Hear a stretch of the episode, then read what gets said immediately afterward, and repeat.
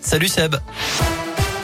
Salut Cyril, salut à tous. Une info pratique pour débuter. Elle concerne les Rouennais. Notez que la rue Mulzan devrait rouvrir à la circulation demain dans le courant de la journée.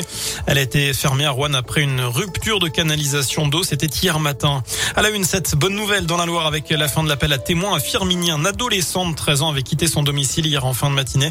La police nationale précise eh bien, que le jeune garçon a finalement été retrouvé sain et sauf.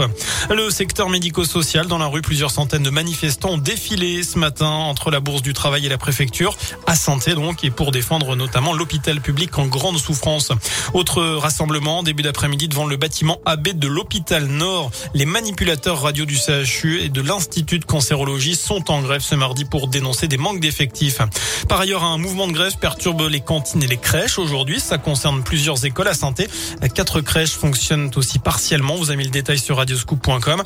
C'est à deux jours de cette grande mobilisation prévue dans l'éducation nationale. Malgré le nouvel allègement du protocole sanitaire dans les écoles. Objectif simplifier la vie des parents, selon le ministre de l'Éducation nationale Jean-Michel Blanquer. Désormais, si votre enfant est qu'à contact, plus besoin de tests PCR ou antigéniques, mais simplement trois autotests fournis gratuitement à la pharmacie avec une attestation de l'école. Plus besoin non plus de courir récupérer votre enfant. S'il est qu'à contact, il peut rester en classe jusqu'à l'heure de la sortie scolaire. Le Sénat examine le projet de loi sur le passe vaccinal cet après-midi, mais aussi demain. Il devrait l'adopter, mais avec des ajustements. Sénateur euh, Les Républicains François-Noël Buffet, euh, président de la commission des lois, souhaite un débat apaisé et sérieux. En parlant de Covid, l'OMS estime que plus de 50% des Européens seront touchés par Omicron d'ici deux mois. L'Organisation mondiale de la santé qui s'inquiète d'un raz-de-marée de variants.